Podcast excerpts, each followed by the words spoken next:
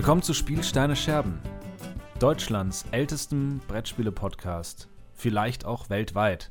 Der älteste Brettspiele-Podcast. Wir sind zurück und entführen euch in die wunderbare Welt der Brett-, Gesellschafts- und Kartenspiele und haben eben dies als Thema in einer bunten Naschtüte für euch verpackt. Das heißt, was genau, Nils, übernimmt. Hey Maschu, hey Leute da draußen an den Endgeräten, wir sind's wieder und wir haben für heute ähm, ja eine kleine Tüte Buntes vorbereitet. Und zwar sprechen wir heute über Command and Colors Ancients, Mhm. ein He äh, Heavy, Heavy streichen wir direkt mal wieder, ein GMT Wargame. Ich, ich sag, Und dann- äh, um dich daran zu bestätigen, um, damit die Hörer wissen, dass du nicht gelogen hast. Ich glaub, Hier das- wird nicht gelogen. Das ist mal eine neue wichtige Serviceleistung. Der Fact-Check. Und äh, das zweite Hauptthema wird heute ein gemütliches äh, kleines Spiel, das in äh, Schottland spielen wird, sein, nämlich Clans of Caledonia. Und dann haben wir auch noch eine kleine Top 3 dabei. Und wir reden natürlich auch ein bisschen über das, was wir so in den letzten Tagen gespielt haben. Mhm. Top 3, äh, inhaltlich, für mich etwas, was äh, bei mir nah am Herzen liegt, nämlich die Top 3 Mittelalterspiele des Podcasts Mm. Spiel, Steine, Scherben. Da bin ich äh, ehrlich gesagt richtig heiß drauf. Ich habe mich auch äh, fast um den Schlaf gebracht, was die Rubrik angeht. Ich habe lange überlegt, weil es äh, im Mittelalter, das ist auch schwierig, sich da so einmal festzulegen, aber ich glaube, ich habe äh, was Gutes gefunden. Ja, vor allen Dingen habe ich vorhin auch noch mal überlegt, ähm, Mittelalter, so was, äh, also was ist sozusagen die Kategorie ähm, im Kern? Geht es darum, welches Spiel vermittelt so richtig den Mittelalterfühl am meisten? Oder, oder beispielsweise Fest für Odin spielt ja theoretisch auch im Mittelalter. Aber es ist nicht das, was wir so und so ähm, landläufig als erstes denken, wenn wir Mittelalter hören. Mhm. So, das ist dann irgendwie die Wikingergeschichte funktioniert ja so gefühlt nochmal so abgesondert von dem, was wir so die, die Zeit der Könige und der Kreuzzüge und whatever äh, nennen. Ja, Ne? und ich habe dann ja auch noch äh, das Problem gehabt, es gibt ja auch noch irgendwie Fantasy. Ne? Also jetzt mal so von, Ja, von Low genau. Fantasy wie äh, Witcher oder Game of Thrones hin zu äh, High Fantasy von Warcraft oder anderem. Und äh, deswegen, also ich habe für mich versucht, so was für ein Spiel vermittelt irgendwie am besten im Brettspiel Mittelalter, mittelalterliche Produktionsweisen oder Herrscherverhältnisse oder auch mittelalterliche Kriegsführung. Und äh, Mhm. dann war es ein, doch ein bisschen leichter. Also anstatt einfach zu sagen, okay, das spielt thematisch grob im Mittelalter. Ähm, aber Das heißt, wir, wir haben jetzt einfach unterschiedliche Kategorien. ich denke auch, Das die haben wir, glaube ich, wirklich, aber das ist ja cool. das kann sehr gut sein. ähm, es ist auch gefährlich. Ich habe auch das Gefühl gehabt, es gibt gar nicht so viele, vorsichtig gesagt, sehr subjektiv gefärbt, gar nicht so viele richtig krasse Mittelalterspiele. Also, wie man sich so denkt, so westliches, europäisches Mittelalter, ähm, die dann auch zeitgleich auch noch gut sind dabei. Und ähm, Mhm. naja, äh, lass uns überraschen. Das ist der erste kleine Teaser. Äh, wir geben auch nicht an, bis wohin man vorspulen muss, damit ihr euch die ganze Folge anhört. Ha. Viel Spaß bei dieser Customer Journey von Spielsteine Scherben. Wir fangen an mit, was haben wir so gespielt? Was hast du so gespielt? Mm, Was habe ich so gespielt? Ich habe ähm, gestern Abend habe ich ein bisschen Gloomhaven weitergespielt. Mhm. Das kennt man ja, das passiert immer mal wieder. Und ich habe äh, Brute zu Ende gespielt. Ähm, Die Klasse. Äh, die Klasse Brute, ja, genau. Den, ähm, was ist nochmal sein Symbol? Das weiß ich gerade gar nicht genau. Ähm, ja, aber was neue Sachen, die gespielt worden sind, waren zum Beispiel ähm, Blitzkrieg. Darüber hattest du im letzten äh, Podcast erzählt. Und wir haben das jetzt mal online ausprobiert über Tabletop Mhm. Simulator. Ähm, und ja, es hat mir sehr gut gefallen, das Spiel. Ähm, es war sehr kurzweilig. Es ist ein Spiel, das mir zu, zugute kommt, ähm, weil es eines ist, das über eine äh, das nicht endlos geht, also sondern Mhm. ein, ein sehr, sehr überschaubare Ziele äh, als Zielbeding als Gewinnbedingungen definiert. Ähm, eben die verschiedenen äh, Schauplätze Theaters of War. Ähm, das bleibt übersichtlich und so Spiele kommen mir einfach entgegen. Oder auch Resakana, wo irgendwie klar ist, äh, so, dann du brauchst die und die Punktzahl und dann Mhm. ist es over. Ähm, aber auch abseits davon fand ich, also wir hatten jetzt, glaube ich, so ein bisschen über äh, so die problematischen Aspekte von Blitzkrieg gesprochen, angefangen beim Namen, aber auch so ein bisschen erinnere ich mich an die Diskussion, dass wir das Artwork und die generelle Anmutung mhm. so ein bisschen zu comichaft, so ein bisschen zu entproblematisiert ja. fanden. Das ist also sehr kindgerechtes äh, Design, das äh, also jugendlich äh, und, und, frisch daherkommt. Und letztendlich geht es ja immer noch um Krieg. Ähm, und gerade und um den Zweiten Weltkrieg und man spielt um einfach Nazis. Weltkrieg. Und man hat so gar nicht das Gefühl, also ich habe jetzt nicht so sehr das Gefühl, dass die Spielmechaniken äh, im, im Spiel welche sind, die ähm, sozusagen nach dem Kriegsthema verlangen. Also äh, weniger abstrakt gesprochen. Ich glaube, man könnte thematisch auch mit etwas mhm. anderem arbeiten, das, um diese Mechaniken auch, zu spielen. Ich glaube, das war ähm, auch unser Punkt das letzte Mal. Äh, ja. Genau, und ich habe es ja jetzt selber gespielt und, und habe es sozusagen nochmal selber äh, anders erfahren können. Also das, das sehe ich jetzt inzwischen auch so. Und es macht neben dem ganzen Spiel Spaß und neben der Kurzweiligkeit dieses Spiel, fragt man sich ja natürlich schon, okay, also wenn du doch, also du hättest jetzt verschiedene Pfade, die du thematisch einschlagen könntest aus Spieldesign-Sicht, wenn du äh, ange, angenommen, du hättest erstmal diese Spielmechaniken und würdest dann überlegen, okay, wie füllen wir das mit Leben? Und dass du dann dann sozusagen diesen, diesen Krieg diesen Kriegspfad gehst, das also auszustatten mit einer, mit einer Kriegsthematik und es auch noch Blitzkrieg zu nennen, ähm, wenn du die Möglichkeit hättest, hättest, es anders zu machen, das ähm, irgendwie wirkt das weird ja. aus deutscher Sicht. Ja, und äh, der, der Macher ist Italiener, also jetzt auch nicht ja. viel minder unproblematisch. Ähm, aber ja, ich habe äh, hab das letzte Mal auch gemeint, also ich verstehe halt wirklich nicht, warum nimmt man da zum Beispiel nicht einfach die gute alte Problematik, das Leben im Körper? sehr problematisch. Ähm, dass ja, man das einfach sagt, halt so der eine ist, der eine sehr, ist Virus. sehr weit weg. Ne? Ja gut, aber du kannst es easy machen. Der eine ist Virus, der andere ist T-Helferzellen, äh, also äh, der Körper. Und es gibt halt verschiedene Schauplätze im Körper, äh, Körper, die die Viren angreifen. Ich glaube, das ist viel von diesen Area Control und Area Majority Themen kann man anders lösen. Man kann das mit einer kalten Kriegsthematik machen. Das heißt, du hast dann dort nicht mehr jeder Siegpunkt ist äh, quasi eine gewonnene Schlacht, sondern äh, ein gewonnener Coup oder irgendein anderes politisches Manöver. Also ich glaube mhm. schon, dass es andere, äh, andere Thematiken gibt, die diese, wie du gesagt hast, Kurzweiligkeit und eigentlich wirkliche Spaßigkeit von dem Spiel. Es macht ja wirklich Spaß und ist total knackig und zum Teil auch lustig, weil man sich halt immer wieder gerade noch so den Sieg vor der Nase wegschnappen kann. Und da hätte ich mir doch mehr erwartet. Und ähm, naja, aber meine Freundin hat es auch noch mal gespielt und findet es auch ebenfalls sehr, sehr gut. Und das trotz der Kriegsmechanik. Und die ist, was das angeht, äh, drückt die halt nicht ein Auge zu, sondern keins. Also ein Punkt ist natürlich auch, glaube ich, warum nimmst du das Thema? Weil es einfach ähm, ein Thema ist, das sich vermutlich mhm. gut verkauft. Also das sich, würde ich darauf wetten, besser verkauft natürlich als ähm, ein Spiel über ähm, Vorgänge im Körper. Also das, was so als Genre noch nicht so richtig gelernt ist. Aber ich finde, man, du könntest ja auch, keine Ahnung, du könntest auch das ins Mittelalter verlegen beispielsweise und sagen, das sind jetzt äh, Schlachten, die im Mittelalter geschlagen worden sind oder whatever. So, mhm. Also das, da hätte man auf jeden Fall noch mal ein bisschen Luft zum Nachdenken gehabt bei dem Spiel. Ja, ich glaube, ich glaube, dass diese Thematik mit äh, Blitzkrieg halt äh, mit diesem schnellen Angriffskrieg einfach für ihn wichtig war, um so ein bisschen da rein interpretieren. Mhm. Aber ähm, ja, ich glaube auch, dass man, dass man so eine Geschwindigkeit auch anders in anderen thematischen Feldern oder Zeiten simulieren kann und äh, am Ende ist, es steht halt einfach drauf, Weltkrieg 2 in 20 Minuten. So, dieser Claim, den kannst du irgendwie satirisch aufgreifen und lustig, aber am Ende ist es halt komplett unkommentiert. Und äh, sehr, also aus eigener Sicht sehr neutral dargestellt. Mhm. Ähm, trotzdem, ich würde es immer noch empfehlen. Äh, ich würde es in vielleicht so 10 Zentimeter kleiner, aber ansonsten Schulter an Schulter mit Spielen wie Res Arcana äh, hinstellen, wo man sagt, das ist zwar jetzt kein Engine-Builder, aber äh, auch Res Arcana kann man mal in 20, 30 Minuten runterspielen, wenn man es gut kann, beherrscht und mhm. mit jemandem spielt, der ebenfalls schon länger dabei ist. Ähm, ja, äh, was habe ich noch gespielt? Ich habe gespielt drei kleine Solospiele aus dem Hause Victory Point Games slash Frosted Games. Und zwar Darkest Night, Nemo's War und Dawn of the Zets.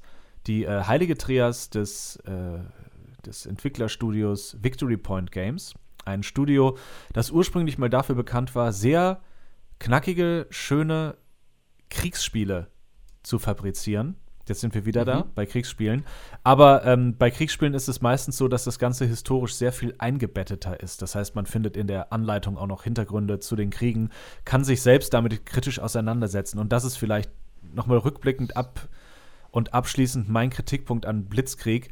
Da ist absolut nichts gegeben, um sich kritisch mit dem Thema Zweiter Weltkrieg oder mit dem Thema Blitzkrieg auseinanderzusetzen. Es ist so eine reine Ästhetik, die den Spielspaß fördern soll. Und ich glaube, das ist mein Problem.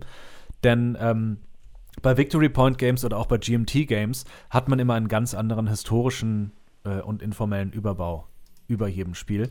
Und man wird eigentlich meistens dazu genötigt, sich kritisch mit dem auseinanderzusetzen, was dort gerade passiert auf dem Spielfeld. Auch, und dann hat es viel mehr äh, so einen pädagogischen, historischen Rollenspielwert.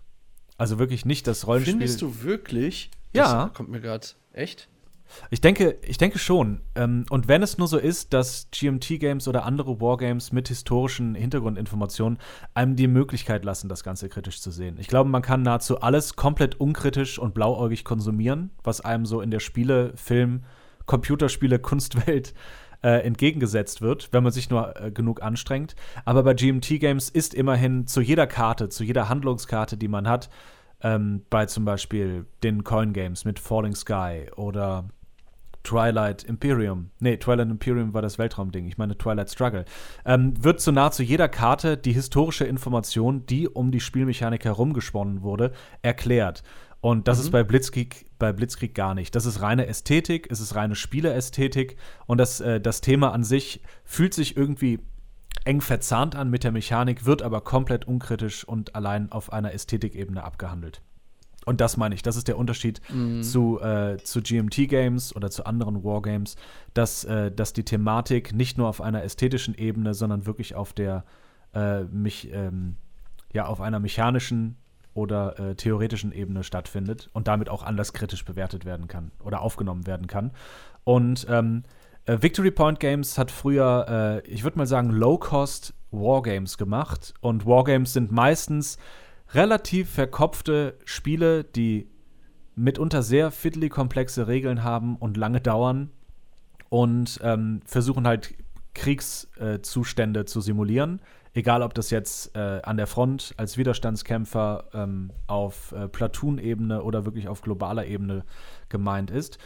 Und ähm, Victory Point Games hat äh, kleine Spiele, nicht kleine Spiele, aber Spiele gedruckt, selber gedruckt, meistens mit sehr, sehr, ich sag mal, dürftigen Komponenten. Das heißt, das Spielbrett war einfach nur, waren Blätter Papier oder große, wie große Landkarten, die man ausgeklappt hat.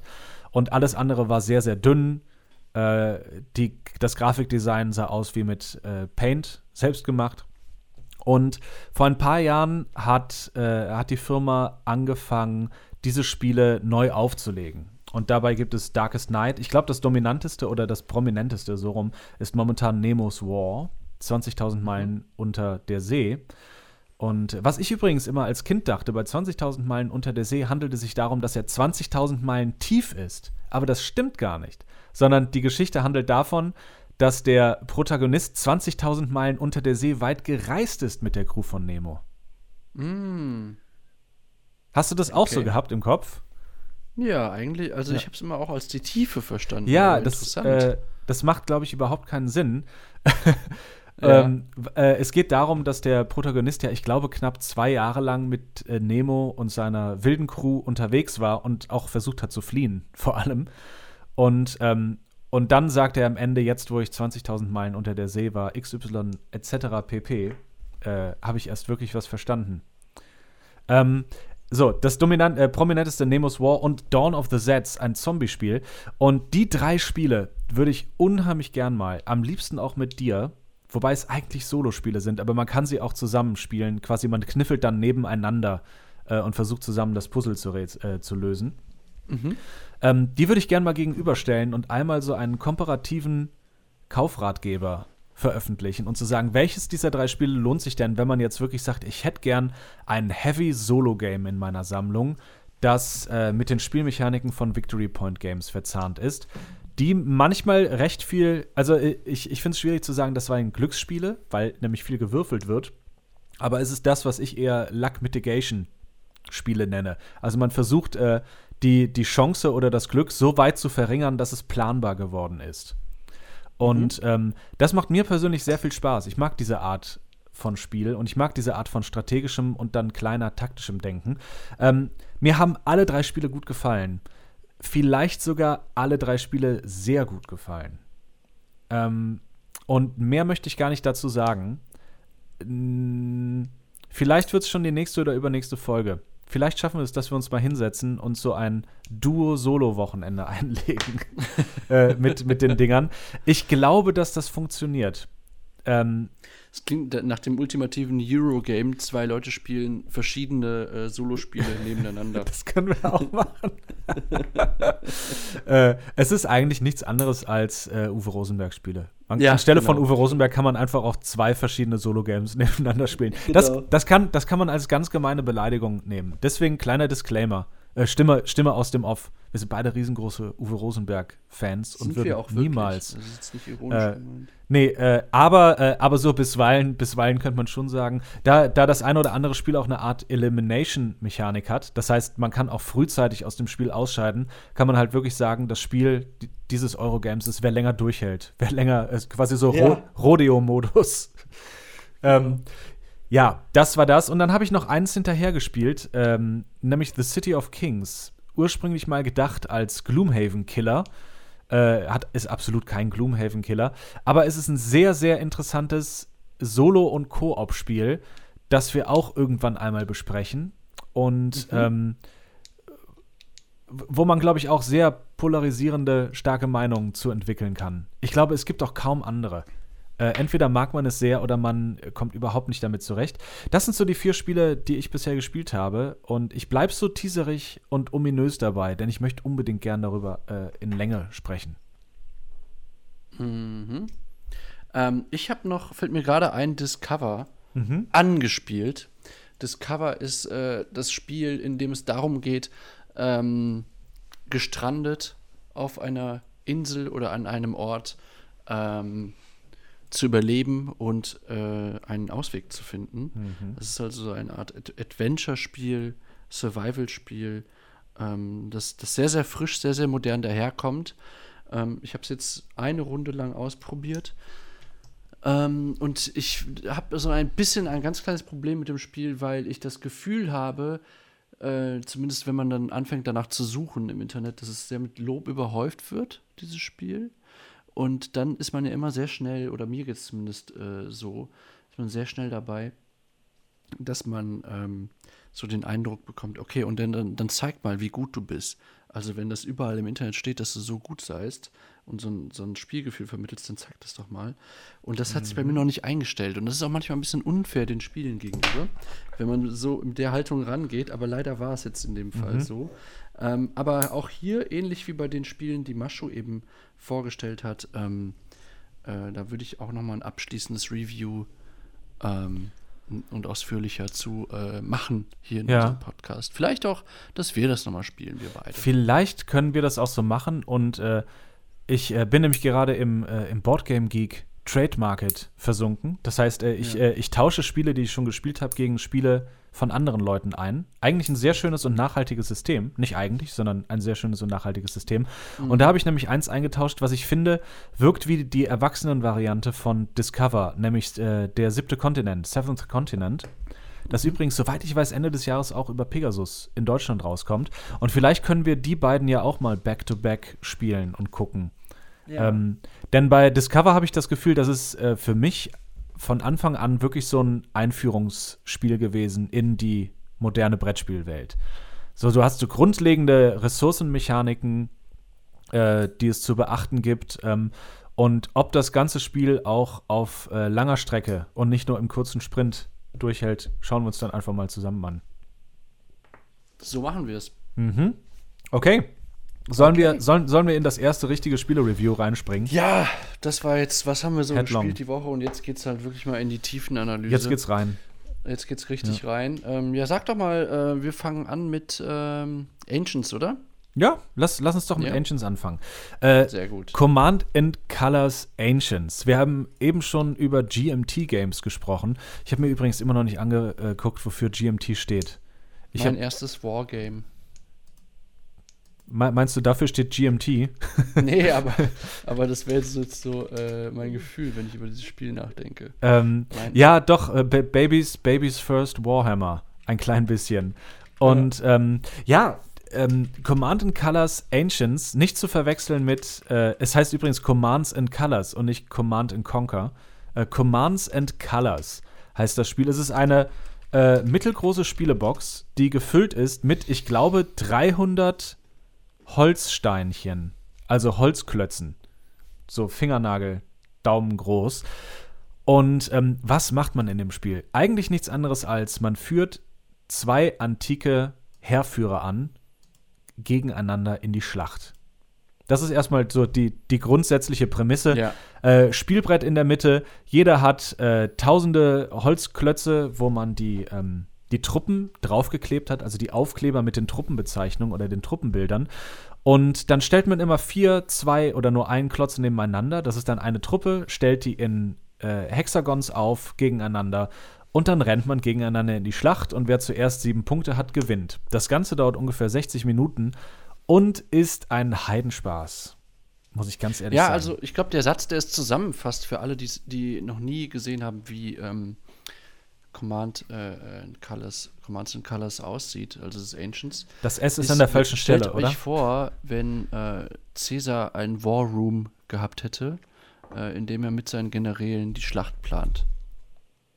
Und das, was ihr da seht, also aus Pappe mit kleinen Spielsteinen, die strategisch sozusagen die Position der eigenen und der gegnerischen Truppen anzeigen, plus die Besonderheiten des Terrains, auf dem gekämpft wird, dann äh, das, so sieht das Spiel halt aus. Es ist wirklich kein, ähm, wie soll man sagen, kein Feuerwerk für die Sinne. Es ist schon, es bleibt äh, sich treu in seiner mhm. Schemahaftigkeit, mhm. möchte ich sagen. Ne? Ja, es ist sehr, äh, also es ist, es ist sehr ikonografisch.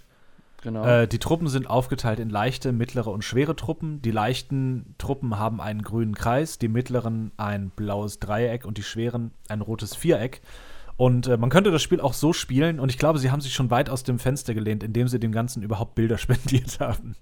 Mhm. Und ähm, ja, aber wie und funktioniert Ich finde, das ist aber auch wirklich der Punkt, das ist. Ähm wenn wir, wir machen ja gerade eine Tiefenanalyse über dieses Spiel und ich finde in der Begegnung mit diesem Brettspiel ist das die erste große Hürde. Ja. Also, dass man eben schon äh, mit so einem ähm, so einer Abstraktion irgendwie zu tun hat und in diese Abstraktion sich jetzt erstmal hineinversetzen muss. Mhm. Das ist, das macht die Hürde nicht, nicht gerade niedrig für Leute, die wie ich noch nie mit so einem Wargame zu tun hatten. Ja, deswegen also die erste Frage, die man sich stellen sollte bei Commands and Colors ist, mag ich Holzklötze?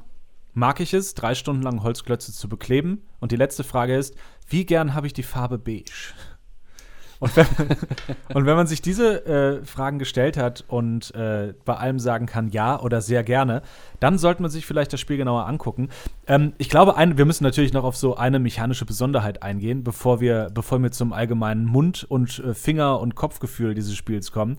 Ähm, was genau macht man denn jetzt bei Commands and Colors? Anders als bei wirklichen Wargames oder Miniaturen, Skirmish-Spielen von, was weiß ich, äh, Warhammer bis zu äh, Great Battles of History. Man hat äh, ein Truppenkontingent, das vorher ähm, in Szenarien aufgebaut wird. Also das Spiel gibt einem 15 Szenarien mit aus der, ähm, aus der Antike. Meistens, ich glaube, im Grundspiel ist es nur Rom gegen Karthago. Dann gibt es Erweiterungen mit äh, Sparta und Alexander dem Großen, was ich mir auch wünschen würde. Eigentlich so meine liebste äh, Epoche oder ähm, liebste Persönlichkeit aus der Antike. Und ähm, dann baut man seine, äh, seine Truppen auf. Zum Beispiel kommen die leichten Truppen immer in äh, vier Blöcken nebeneinander. Das heißt, die haben in Anführungszeichen vier Leben. Und ähm, dann wird geklärt, wer wie viele Karten auf die Hand bekommt. Und dann spielt man abwechselnd los. Jeder Spielzug ist, du aktivierst deine Truppen, ziehst die nach vorne und greifst dann an. Dann ziehst du eine Karte nach und der Gegner ist dran.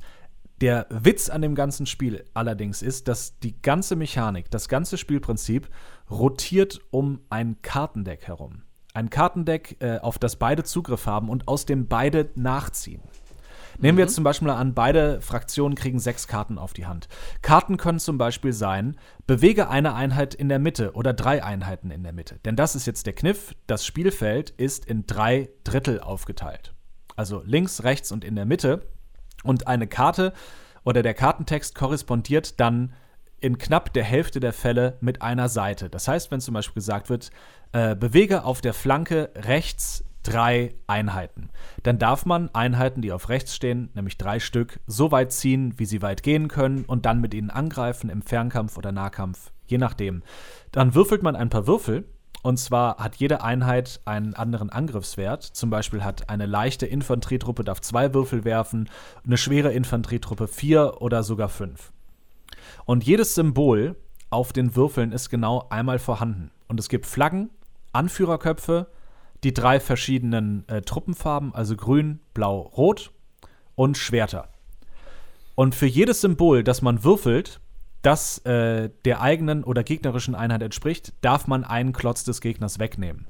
Das heißt also, wenn ich ein Schwert würfel und zwei grüne und der Gegner war grün, dann darf ich ihm erstmal zwei grüne wegnehmen. Und wenn meine eigene Einheit was mit Schwertern, also auf dem Würfelsymbol, anfangen kann, kann ich ihm noch eine weitere nehmen.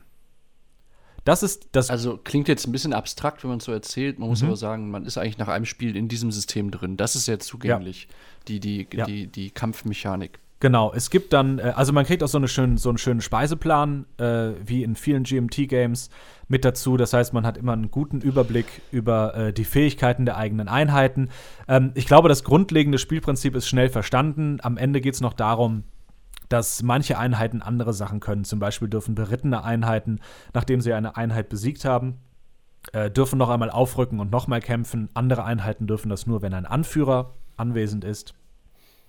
Und, äh, und Elefanten machen zum Beispiel immer so viel Schaden oder würfeln so viele Würfel, wie die gegnerische Einheit angreifen darf, was simulieren soll, dass leichte Einheiten ein, äh, eine bessere Chance ge gegen Elefanten hatten, weil sie halt besser entkommen konnten und wendiger waren. Und es sind diese kleinen abstrakten Kniffe, die das Spiel lebendig machen, aber auch irgendwie historisch akkurat, obwohl es ein Würfel- und Kartenspiel ist. Eigentlich ist das Spiel, äh, ich glaube, man würde sagen, es hat einen recht hohen Glücksfaktor. Ähm, mhm. Aber am Anfang der Runde. Das heißt, du siehst am Anfang der Runde, okay, diese Karten habe ich auf der Hand. Öh, ich darf ja überhaupt links gar nichts bewegen. Scheiße, ich habe nur Rechtskarten. Also guckt man vielleicht, dass wenn man, äh, dass man sich diese Karten aufbewahrt und guckt, dass wenn man mal eine Karte bekommt, mit der man in der Mitte ziehen kann, seine Einheiten aus der Mitte nach rechts zieht. Und das soll simulieren, dass es erstmal, dass man nicht immer wusste, wo die Einheiten wirklich waren des Gegners, einfach weil die, äh, weil die Schlachtfelder groß waren und die Kommunikation nicht sonderlich ausgereift. Und weil die Truppen auch zum Teil überhaupt nicht so gut trainiert waren. Zum Beispiel die, äh, äh, man, man, konnte zum Beispiel von der römischen Auxilia nicht wirklich erwarten, dass sie nach wenigen Schlachten, dass sie nach wenigen Schlachten schon äh, erstens die Sprache der Römer, also die Angeheuerten, äh, die Sprache der Römer verstanden haben oder äh, mhm. äh, die allgemeine Heerführung. Und das simuliert das Ganze natürlich wirklich schön, dass es ein klein wenig chaotisch ist, aber man hat immer die Möglichkeit, ganz grob zu planen. Das heißt, behalte ich mir jetzt eine Karte auf der rechten Flanke übrig, weil ich sehe, der Gegner schleicht sich da langsam an, den nehme ich lieber zurück, oder werfe ich dir jetzt schon raus und sage, ich ziehe mich da zurück. Das, äh, das vermittelt eigentlich ein sehr schönes äh, Tauziehen äh, zwischen den ja. Stärken. Also derjenige, der dran ist, ist meistens auch der, der gerade gewinnt, im besten Fall. Ähm, und der, der andere Punkt ist, dass dann das zweite Glückselement sind die Würfel, die man aber halt auch so weit beeinflussen kann, dass man sagt, wenn ich nur mit einer leichten Einheit etwas angreife, dann habe ich auf einem Würfel ein Symbol, das mir einen Treffer beschert. Das heißt also, 1 zu 6, dass ich eine Einheit von dir treffe. Nicht sonderlich gut. Wenn ich jetzt allerdings eine Medium-Einheit habe, die auch Schwerter benutzen darf, habe ich auf einmal zwei Drittel Chance einzutreffen. Wenn ich dazu noch einen Anführer auf mir oder in Reichweite habe, habe ich schon eine 50-50 Chance für jeden Würfel, dass ich eine Einheit von dir treffe. Und wenn man das Spiel anfängt so zu sehen, dann bekommt es auf einmal wirklich auch eine taktische Komponente. Und das heißt, ich spiele nicht einfach immer nur das, was ich auf der Hand habe und greife mit dem an, was angreifen kann.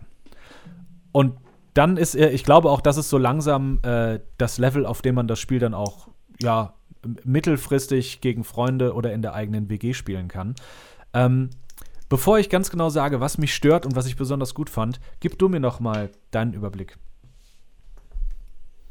Mm, ja, ich glaube, du hast ja grundsätzlich alles, was die Mechaniken des Spiels angeht, soweit ganz richtig zusammengefasst. Ähm, ich finde, was sich noch ergänzen lässt, ist, dass äh, die, äh, das Spiel Commands and Colors Ancients spielt ja eben zur, zur Römerzeit und belohnt es auch, wenn man eben Schlachtführung Und ganz ehrlich, also ich bin jetzt niemand, der irgendwie äh, sich da, ich habe zwar Geschichte studiert, aber ich habe mich jetzt nie besonders für Schlachten und so weiter, also für diese Art von Geschichtsschreibung ähm, interessiert. Also das fand ich immer schon so ein bisschen sehr gestrig, sich da so jetzt äh, aus, aus historischer Sicht ausschließlich mit Fokus auf mhm. Schlachten, äh, mit Geschichte auseinanderzusetzen nur soweit, äh, äh, um, um zu verstehen, dass meine Perspektive eben so ist auf dieses Spiel und ich es trotzdem eben cool finde oder cool gelöst, dass ähm, Ancients ähm, versucht, die, ähm, diese, die, die technologischen Begebenheiten, in, denen Schlachten zu der Zeit nun mal stattfanden und wie sie sich strategisch entwickelt haben. Also, dass man beispielsweise in, der, äh, in dieser Zeit eher versucht hat, mit den Hilfskräften, mit den Auxiliarkräften ähm, Schneisen beispielsweise in die gegnerische Linie zu schlagen und diese dann mit den Heavy Units, die dann erst eher dann im zweiten Schritt reinkommen, ähm, ganz auseinanderzutreiben. Also das kann zum Beispiel eine Taktik sein bei Ancients.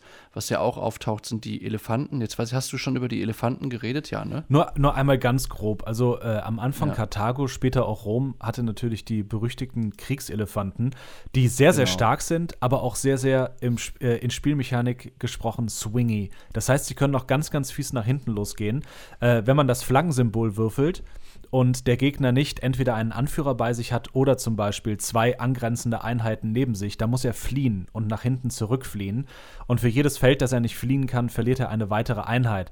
Wenn ein Elefant also thematisch, fliegt, also die, die, Elefanten, wenn sie dann in Panik ja. geraten, trampeln die eigenen Truppen tot. Genau. So. Und das kann natürlich, ist natürlich etwas, was thematisch total passt. Das wird mit Sicherheit so passiert sein, wenn äh, da entsprechend äh, so ein Angriff auf Elefanteneinheiten. Es klingt so weird, aber es hat halt wirklich stattgefunden, dass sie auf Elefanten gekämpft haben. Was auch, äh, ich, ja. ich bin mir nicht sicher, ob es Pyrrhus war, aber äh, es ist ja auch noch immer ein, äh, ein Mystikum, ob nicht tatsächlich einige der Römer versucht haben, die Elefanten mit brennenden Schweinen äh, aufzuscheuchen und so in die eigenen mhm. Reihen zu treiben. Ähm, in einem anderen Spiel, SPQR, wird das äh, in mehreren kleinen Textblöcken thematisiert und es hat sich sogar in äh, Regel wiedergefunden. Also man kann tatsächlich brennende Schweine nutzen als Regel. Ähm, mhm. äh, was ich übrigens noch ganz kurz sagen muss, äh, das Spiel SPQR ist wie die größere, ich will nicht sagen erwachsenere, aber komplexere Variante von Ancients, obwohl sie zuerst da war. Das ist das, wo man mit so kleinen äh, Pub-Chits-Tokens äh, auf riesigen Schlachtfeldern gegeneinander antritt. Und ich möchte noch einmal ganz kurz darauf hinweisen, dass der Erfinder auch bei GMT Games von SPQR Richard Berg heißt und der Erfinder von Ancients Richard Borg. Ich finde das sehr seltsam, in seiner Firma seine zwei großen Wargames von zwei mhm. Leuten äh, machen zu lassen, die so ähnlich heißt. Ich werfe das einfach mal raus. Nur so eine Beobachtung. Nee, ich verstehe, ich verstehe, es ist etwas, was mich auch äh, wertungsfrei jetzt, besch jetzt beschäftigt, seitdem ja. ich es weiß. Ich wusste es vorher nicht. Ja. Ähm, nee, was wollte ich noch zu Ancients sagen? Ähm, es ist, ach so, ja, eine Sache wollte ich nicht noch fragen. Was hast denn du bezahlt für das Spiel? Das ist mir eben nochmal eingefallen. Äh, ich habe bezahlt einen Fuffi dafür, glaube ich. Ich habe das, okay. äh, ich glaube, nee, über eBay Kleinanzeigen geholt, genau. Ähm, okay. Liegt auch, glaube ich, so um den Preis. Ja. Nee, das finde ich auch absolut fair. Also, ich fand die, ähm, meine, äh, mein Treffen mein Rendezvous mit Commands and Colors Ancients ist insofern, das ist so ein bisschen außergewöhnlich, weil es, ähm, ich weiß nicht, ob du es schon gesagt hast, aber wir haben ja schon eine Weile registriert, dass es diese Games gibt, mhm. diese GMT-Games. Wir wissen, es gibt diese Szene äh, oder dieses Genre, sagen wir mal ein bisschen neutraler, von, von Kriegsspielen und es ist etwas, was uns jetzt in, nicht genuin interessiert hat. Und irgendwie sind wir jetzt aber doch so ein bisschen auf den Geschmack gekommen oder wollten es mal ausprobieren. Und ich finde, es lohnt sich total. Also für mhm. mich hat es sich total gelohnt, in diese, in diese Welt mal äh, reinzuschnuppern, ja, Anführungsstrichelchen oben. Ähm, und was man aber eben beachten muss, oder was, was mir jetzt eben aufgefallen ist, ist, es braucht schon am Anfang ein bisschen Durchhaltevermögen, um, um da äh, sich, also wie bei anderen Spielen auch, klar. Aber für mich hat es jetzt ein bisschen Durchhaltevermögen gebraucht, mich so reinzuversetzen, dass so dass es Spaß macht. Weil die, ähm, die Mechaniken, die sind ja jetzt dann sehr, sehr also militärlastig, das heißt, du hast halt verschiedene Einheiten, die haben verschiedene Fähigkeiten, die können bestimmte Sachen verschieden. Das geht über Move Points, über wie viel Würfel haben sie im Nahkampf, wie viel Würfel haben sie im, im Fernkampf, wie viel, ähm, wie weit dürfen sie überhaupt im Fernkampf und so weiter und so fort. Und das sind erstmal, ist es ein, ist es ein Tabellenspiel, fühlt es sich an wie ein Tabellenspiel mhm. in den ersten zwei Runden, weil du eigentlich nur äh, die ganze Zeit schaust, okay, was kann meine Einheit, was kann die gegnerische, was macht es das jetzt Sinn zu machen? Und man muss so ein bisschen natürlich ein Gefühl für die Einheiten bekommen, damit das Spiel wirklich Spaß macht. Das mhm. geht aber relativ schnell. Aber das sind so diese ein, zwei ersten Spiele, von denen ich eben sprach, wo man sich so ein bisschen durchbeißen muss. Wo es erst also für mich auch so ein bisschen überbordend wirkte, also so ein bisschen sehr überbordend unzugänglich, jetzt mit, mit so ausufernden Tabellen. Und du sagst ja auch, wir haben ja darüber gesprochen während des Spiels, wo du meintest, ja, also das ist jetzt für, für Wargames gar nicht so heavy. Also es gibt Spiele, die weitaus äh, noch komplizierter sind oder noch ausufernder von, von, vom Zahlenwerk. Und ähm, ja, das fand ich aber interessant, das würde ich aber einfach gern mitgeben, auch mhm. nochmal im Podcast hier, dass das, das zeichnet solche Spiele eben aus, ne? Also, dass du da mit vielen Werten operieren musst erstmal und da so ein bisschen ein Gefühl für entwickeln musst. Ich würde noch eine Sache dazugeben, und zwar, wie sich das Spiel für mich als, äh, als Warhammer 40k-Spieler angefühlt hat.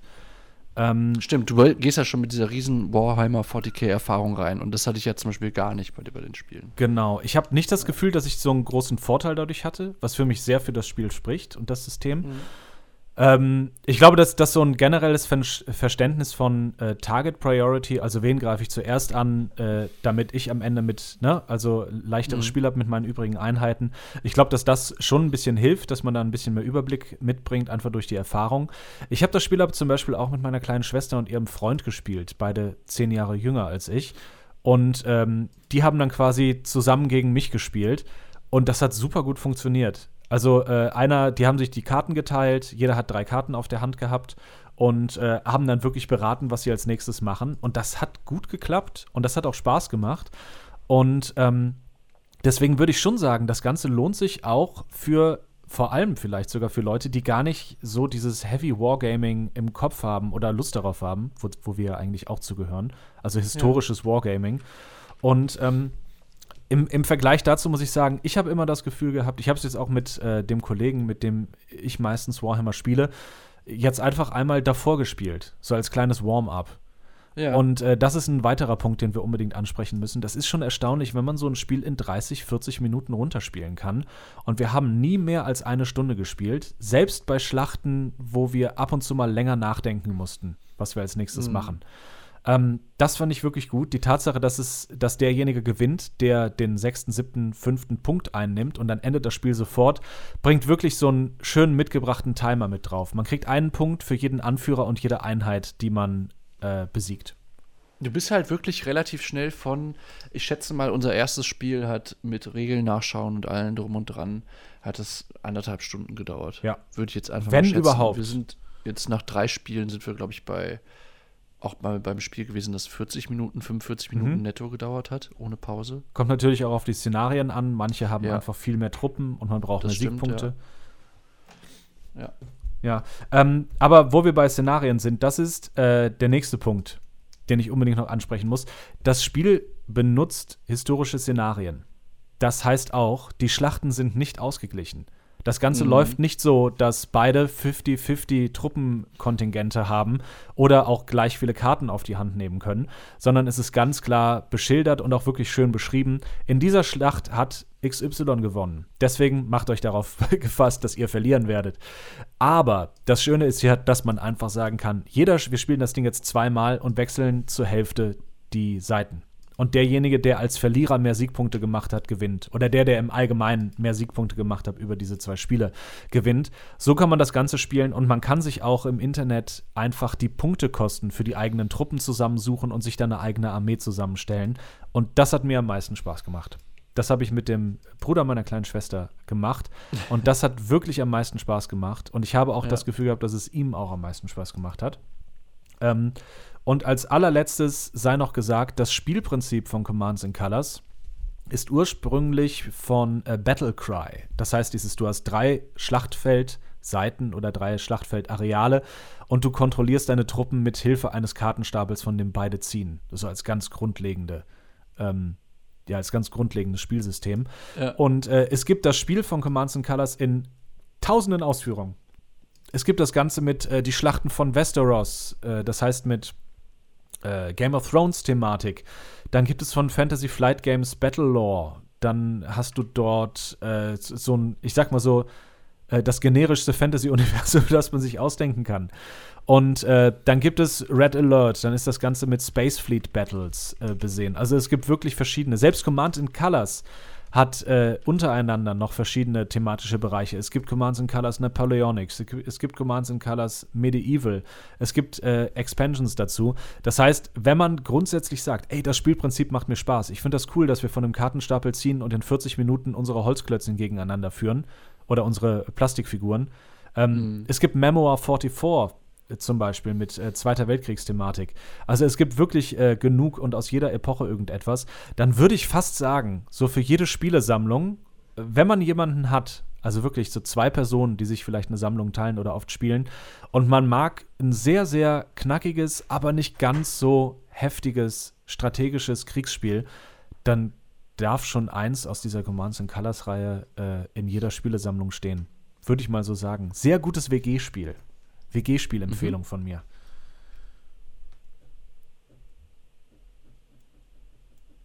Ja, ähm, WG-Spiel auch deswegen, weil du, glaube ich, da.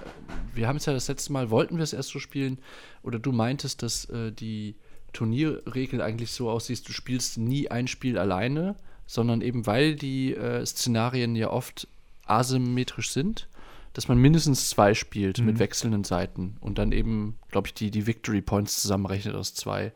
Und das äh, fühlt sich sehr nach einem Spiel an, das in, in, einer WG oder, oder so sehr gut funktionieren würde über längeren Zeitraum. Es gibt wohl auch eine sehr gute, die schaue ich gerade noch mal parallel an, eine PC-Adaption von Commands and Colors Ancients für Steam oder für äh, eben PC. Und ähm, ja, also die ist, ist echt schön designt. Ja, ähm, habe ich auch gedacht. Ich habe mir den nämlich geholt ja. und refunded nach einer Stunde. Äh, ja. Das Spiel wird leider kaum noch unterstützt und es hat sehr viele Fehler und manche Funktionen äh, gibt es noch nicht in dem Spiel. Mhm. Äh, Krass. Würde ich also eher von abraten. Ich weiß nicht, ob das noch groß entwickelt wird, aber ich habe meins zurückgegeben. Also unter mhm. anderem war es nicht möglich, den, äh, in der Version, die ich gespielt habe, den Anführer von seiner Einheit zu trennen. Und andere Male oh, wurde krass. der Anführerbonus beim Würfeln nicht berücksichtigt, obwohl mein Anführer direkt neben der Einheit stand. Also äh, nur unter Vorbehalt vielleicht mal auf die äh, Steam Wishlist packen und in einem halben Jahr gucken, ob äh, da ein paar Updates gefolgt sind. Ja. Ähm, dann, wann hast du es denn runtergeladen, das Spiel? Vor drei Wochen, vor vier Wochen? Die Ecke? Echt? Okay, ja. krass. Ja. Also leider. Ja, dann äh, ja. nur unter Vorbehalt, genau. Genau. Ansonsten muss ich aber auch sagen, ich fand es sehr schön. Äh, ja. Also äh, optisch hat es mir auch sehr gut gefallen. Aber, ähm, ach so, und es hat keinen Multiplayer. das kommt auch noch dazu. Man kann nur gegen den Computer ja, okay, spielen. Das, das klingt alles sehr, sehr quatschig, oder? Ja, leider schon. ja. äh, dann, dann ist das vielleicht keine Empfehlung, sondern eine Warnung, hat sich jetzt rausgestellt. Warnung, kleine, kleine Warnung von Spielsteinescherben. Kleine, kleine Empfehlung, bitte nicht kaufen. Also auch eine ja. Warnung, auf eine Art. So, äh, lass uns doch in eine kleine Pause gehen. Oder hast du noch ein abschließendes Fazit zu Commands and Colors? Hm, ich weiß nicht, ob wir schon darüber gesprochen haben, dass äh, Commands and Colors ja der Oberbegriff ist und es gibt jetzt eben dann noch Spiele, die in äh, beispielsweise in der napoleonischen Zeit mhm. spielen oder äh, auch im, in, in, in der Weltkriegszeit. Haben wir das schon gesagt? Ich habe das kurz angerissen. Also okay. es ist so für, für jeden Geschmack was dabei mit Fantasy, genau. Space. Und, und, und unser Eindruck war aber, oder zumindest das, was man so hörte, dass das äh, Commands and Colors Ancients schon eines der, der besten aus, aus dieser Reihe sei. Und deswegen haben wir es ja, glaube ich, auch gespielt. Mhm. Ich habe auch das, äh, ich glaube, es ist halt immer, äh, also jedes Spiel hat schon so eine Besonderheit für sich. Also wobei Battlelore dann zum Beispiel einfach Magie als Karten dabei hat. Mhm. Äh, Medieval hat so eine Art Momentum-System der Anführer. Das heißt, der Anführer kann noch mal extra Optionen freischalten. Und ähm, bei Ancients wird ein Aspekt der Kriegsführung rausgearbeitet und zwar äh, die sogenannte Unit Cohesion, also wie gut die Einheit noch zusammenarbeitet und funktioniert oder ob sie schon aufgerieben ist oder nicht. Und die Tatsache, dass man immer die Moral gestärkt bekommt, wenn zwei Einheiten nebeneinander standen. Als kleiner Exkurs, Alexander hat irgendwann, es ist leider zu lange her, ich weiß es nicht mehr, damit angefangen, an die Phalanx-Ecken ein, äh, eine weitere Truppe direkt dort hinterzustellen um diese Flanken zu schützen. Und man merkt bei diesem Spiel ganz, ganz krass, dass es sehr belohnend ist, wenn man in die Flanken einfällt, dort, wo keine zwei Einheiten an die an angegriffene Einheit äh, angrenzen. Das heißt, man hat dann dort einen Vorteil als Angreifer, muss also als Verteidiger darauf achten, dass auch die Flanken gut beschützt sind. Und ähm, das ist jetzt bei Ancients zum Beispiel so ein Oberthema. Und natürlich die Elefanten. Das ist die Besonderheit. Ähm, jedes Spiel hat für sich eigentlich einen taktischen slash strategischen Aspekt der historischen Kriegsführung, der irgendwie in Sonderregeln Beachtung findet. Ich habe mhm. gelesen, dass die meisten, also so das beste Spiel dort fällt wahrscheinlich rein mechanisch auf Napoleonics. Nur die Zeit hat mich nicht ganz so abgeholt wie die Antike. Das war für mich der Grund. Also sehr subjektiv. Ja, das müssen wir nochmal zusammen ausprobieren, glaube mhm. ich, ne? Genau. Und dann hat man in, äh, im Mittelalter natürlich die berittene Kavallerie als äh, großen, äh, ja, als großen Fokus mit äh, besseren Werten als zum Beispiel in der Antike. Genau. Nee, ansonsten, es ist von, von 2006. Ich finde, das, es wirkt teilweise fast noch älter als 2006. Ja, und trotzdem ist es super gealtert. Also ich finde, ja, finde ich auch, äh, genau. Sehr zeitlos. Also es ist super gealtert, genau. Das macht wirklich wenn man dann einmal einigermaßen drin ist und das dauert gar nicht lange, dann ist es wirklich ein Spiel, das, äh, das, das Spaß macht. Und mhm. wie du schon aber mal meintest, das ist ein, ein Game, das super, glaube ich, äh, funktioniert, auch so als Öffner, äh, Opener für, für einen schönen Spieleabend. Mhm. Für einen Zweier-Spieleabend natürlich. Dann. Ja. ja. Und ähm, ich, auch die Eintrittshürde in das Ding ist gar nicht so hoch und dadurch, dass man halt immer mit dem begrenzten Kartenkontingent auf der Hand arbeitet, habe ich auch nicht das Gefühl, dass man jetzt so viel davon hat, das Spiel schon hundertmal gespielt zu haben. Ich glaube, nach drei, vier Spielen ist man auf der Höhe und kann sagen, ja, ich kann irgendwie mitspielen. Und ja. wenn ich auch nicht jedes Mal gewinne, werde ich zumindest nicht komplett fertig gemacht. Ähm, und ich glaube, unsere Spiele waren relativ ausgeglichen, also mit ein, zwei Punkten Unterschied am Ende. Ja, ähm, genau. Das ist eigentlich schon, äh, eigentlich schon alles ganz angenehm und fair gewesen. Und auch wenn dem einen oder anderen ein bisschen zu viel Glück dabei ist, ich glaube, beim Spiel, das 30, 40 Minuten dauert, ist es in Ordnung. Wenn man einfach mal ja. richtig Pech hat und sich sagt, ja, da hat halt Nero einfach richtig Pech gehabt. So, aber äh, nächstes Spiel. Ähm, okay, dann hüpfen wir jetzt ja. in eine kleine Pause. Ich mache mir einen Tee und dann sprechen wir gleich über Clans of Caledonia. Der yes, ich freue mich drauf. Schottische Euro-Smash-Hit von 2018. 19, 17, mm, 17. Uns, äh, schauen wir nochmal nach gleich und dann wird's geil. Genau, bis dann. Ciao. Also bis gleich, ciao.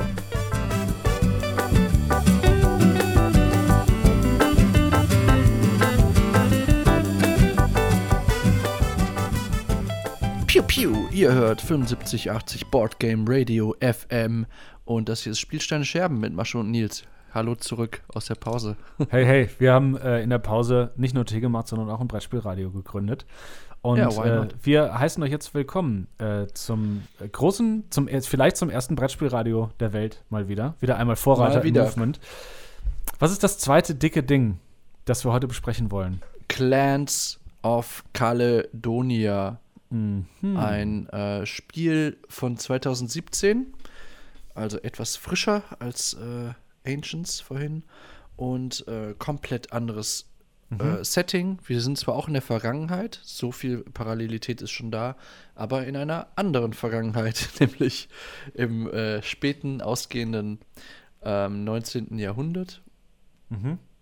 in Schottland. Mhm. Und äh, in Schottland kommt zu dieser Zeit mit etwas Verzögerung die industrielle Revolution an. Ähm, mhm oder sagen wir mal die Industrialisierung. Und wir äh, erleben thematisch den Übergang von der, von der Agrarkultur in, in die Industriekultur oder von der Agrarwirtschaft in die Industriewirtschaft in Schottland. Und wie machen wir das? Es ist ein Spiel für ähm, 1 bis, ich glaube, 6, 7, sag du es mir? Äh, vier. Spieler, nee, bis 4. 1 bis 4 Spieler. Ähm, und wir übernehmen die Rolle eines ähm, schottischen Clans, deswegen auch Clans of Caledonia und ähm, beginnen damit eben unsere, äh, es ist, also es geht darum, so ein bisschen einerseits Gebiete zu claimen äh, mit Produktionsstätten. Das kann zum Beispiel, äh, das kann äh, Heu sein, das produziert wird. Es kann aber auch eine Kuh sein oder Vieh oder Rinder oder Whisky äh, oder oder oder. Und es geht auch so ein bisschen darum, ähm, da äh, mit den produzierten Waren ähm, Handelsaufträge abzuschließen. Mhm. Genau. Und ähm, das funktioniert eben äh, dadurch, dass wir diese Produktionsstätten ausbauen auf einem, äh, auf einer Map, die äh, durch Hexagons äh, sich zusammensetzt und äh, auf der nach und nach immer weniger Platz ist. Also es wird dann mit der Zeit immer schwieriger, ähm, noch einen guten Platz zu finden für ähm, mögliche Erweiterungen des eigenen Reiches. Und äh, Stichwort Clans, das hatte ich jetzt eben vergessen zu sagen, ein bisschen ähm, ist es eben auch so, dass äh, die unterschiedlichen Clans, die man eben auswählen kann für das Spiel, äh, eben auch unterschiedliche Fähigkeiten haben können. Ähm, das ist dann so ein bisschen ein Element des, äh, der, der Asymmetrie, aber bei weitem nicht so, so, so weitreichend, wie man das aus anderen Spielen kennt. Es ist einfach so ein bisschen so, dass du mit unterschiedlichen Features Bonnie äh, über die Clans ins, ins Spiel gehen Mhm. kannst. Ähm, genau. Ja, es, es fühlt sich an wie so eine äh, klassische Uwe Rosenberg Startkarte. Deine Familie ist besonders gut im Heuschobern, im äh, Flachs Mhm. anbauen. Also, es, äh, also ich muss schon sagen, die, äh, die Clans sind zum Teil stark. Also du hast zum Beispiel einen, der äh, auf Whisky-Produktion spezialisiert ist. Und wenn du das nicht tust, dann wird es schwer zu gewinnen. Also Mhm. äh, ganz, ganz klar gesagt, der andere Clan darf jederzeit Milch verkaufen und ähm, zu einem gleichbleibenden Preis. Und ähm, wenn man das nicht, ähm, wenn man das nicht mit einbaut in seine größere Strategie, dann ist es eher schwer zu gewinnen. Und ich glaube, das lässt sich noch krasser darstellen als bei Terra Mystica, wo, ähm, wo natürlich irgendwie die eigene Spezies, diese Völker, äh, eine grundsätzliche Asymmetrie in den Spielverlauf bringen, aber die eigene Spielrichtung, die Strategie eher damit zusammenhängt, wo man auf dem Spielbrett startet oder was die Rundenboni sind. Hier bei dem Spiel ist es so, dass man sich wirklich durch den Clan sehr in eine Ecke nicht gedrängt fühlt, aber man wird schon auf eine äh, Ja. so, oder ich, ich will nicht sagen auf eine Strategie festgelegt, aber so der, der Katalog der Strategien wird einfach mal um 40, äh, also um 40 Seiten kleiner. Von den 100. Und ähm, das ist schon krasser. Aber ich muss auch sagen, wir haben jetzt in so vielen Spielen uns immer gewünscht, dass die Spieler ein bisschen mehr Asymmetrie mitbringen. Ja. Und ähm, man bekommt das hier. Auf jeden Fall. Ja, es ist auch vor allen Dingen, ähm, es, es hat eine, eine gesunde Asymmetrie, ohne dass die Asymmetrie zum bestimmenden Thema des gesamten Spiels wird, wie beispielsweise bei Root, also wo natürlich am Anfang war die Asymmetrie und dann haben wir ein Spiel darum äh, Ja. herum designt und so ist es hier nicht, sondern äh, hier ist es ganz klar so, äh, man, man checkt schon verschiedene so Einflüsse, die das Spiel gehabt hat. Ähm, Also wir haben zwischendurch auch mal an ähm, was waren äh, Ter Terra Mystica gedacht, Ja. einfach weil das äh, weil die Map so ein bisschen einfach dran erinnert, ähm, woran man natürlich auch denkt, und das meintest du auch schon, sind eben die ähm, Uwe Rosenberg-Spiele und da eben vor allen Dingen so der, der wirtschaftliche Aspekt, ähm, dass mit jeder Runde eben äh, Produktion simuliert wird. Genau, also das ist, man, man, man sieht schon sehr deutlich, was so die, die Vorbilder Mhm. gewesen sind äh, für das, das Spiel. Ähm, ja, wie, wie hast du es denn empfunden, ähm, so über, über die Distanz? Also ist es, ist es Mhm. rund designt? Ist, macht ein Spiel ähm, von vorne bis hinten Spaß oder, oder ja? Ich war glaube, deine Spielerfahrung? das ist, äh, das ist auch so eigentlich mein, einer meiner letzten Punkte, die ich ansprechen wollte. Ich ziehe den jetzt mal nach vorne. Mhm. Ähm, ich habe in keinem Spiel das Gefühl einer Länge empfunden. In anderen Mhm. Spielen, zum Beispiel jetzt mal ganz dominant oder prominent, schon das zweite Mal heute, ganz prominent Orléans, wo ich jedes Mal nach einer knappen Stunde denke, so, jetzt noch ein, zwei Runden und dann ist gut. Aber dann dauert das Spiel noch eine halbe Stunde. Mhm. Und das habe ich hier überhaupt nicht. Ich habe jederzeit das Gefühl, okay, noch, noch drei Runden, so und so viel Züge habe ich noch und ähm, Es wird, es wird immer knackiger und am Ende hätte ich mir eher gewünscht, dass ich noch eine Aktion habe. Und ich weiß nicht, ob du dieses Gefühl kennst von, okay, ich habe noch fünf Aktionen und man hat sich so leicht verrechnet und am Ende hat man entweder eine Aktion zu viel und macht in seiner letzten Runde einfach gar nichts oder man hat eine Aktion zu wenig und denkt sich, ah, shit, das kostet mich 30 Siegpunkte. Und ähm, das kenne ich mhm. sonst so von Uwe Rosenberg Spielen oder von Terra Mystica. Und das Spiel ist wirklich ein Potpourri am besten, äh, aus, aus den besten Teilen von Eurogames. Mit noch ein paar neuen äh, Spins drauf, die ich so noch nicht gesehen habe. Und das ist einmal, grundsätzlich fühlt sich an wie ein Terra Mystica Spiel. Das heißt, wir haben eine Karte aus Hexagons. Auf, verschiedenen, auf den verschiedenen Hexagons kann man verschiedene Sachen machen oder verschiedene Sachen besser machen. Und dann hat man ein Tableau vor sich und jedes Mal, wenn man zum Beispiel eine Kuh wegnimmt, wird darunter eine, äh, eine Milch sichtbar. Das heißt, in der nächsten Produktionsphase bekomme ich eine Milch. Äh, die Besonderheit ist, ich kann zum Beispiel auch eine Käserei bauen und dann diese Milch in der, Produktionsweise, äh, in der Produktionsphase direkt in Käse verwandeln. Mhm. Und ähm, das fand ich schon mal irgendwie spannend. Man hat da schon wirklich diesen kleinen Bauernhof. So mein kleiner Bauernhof, dieses Feeling. Ja. Und ähm, das Terra Mystica-Feeling kommt erstmal noch dadurch rüber, dass die Siegpunkte nicht einfach nur durch Geld oder Ressourcen vergeben werden, sondern am Ende auch dadurch, wer die größten zusammen oder nicht zusammenhängenden, aber über Seefahrt erreichbaren Städte gebaut hat. Das heißt, man hat wirklich ein Area Control Game. Man muss gucken, dass man sich gegenseitig die guten, wichtigen Spots abnimmt. Und das ist ja. im Zweispielerspiel sehr viel krasser als im Drei- und Vierspielerspiel da die äh, Punkte halt wirklich äh, rein bipolar vergeben werden. Das heißt, einer bekommt sie, der andere bekommt nichts. Das heißt, der andere kriegt wirklich nichts und bei 12 Punkten ist das ein Punkteswing von 24 Punkten am Ende. Ich finde, ich finde die Wertung auch äh, ziemlich spielentscheidend, also die, die Städtewertung.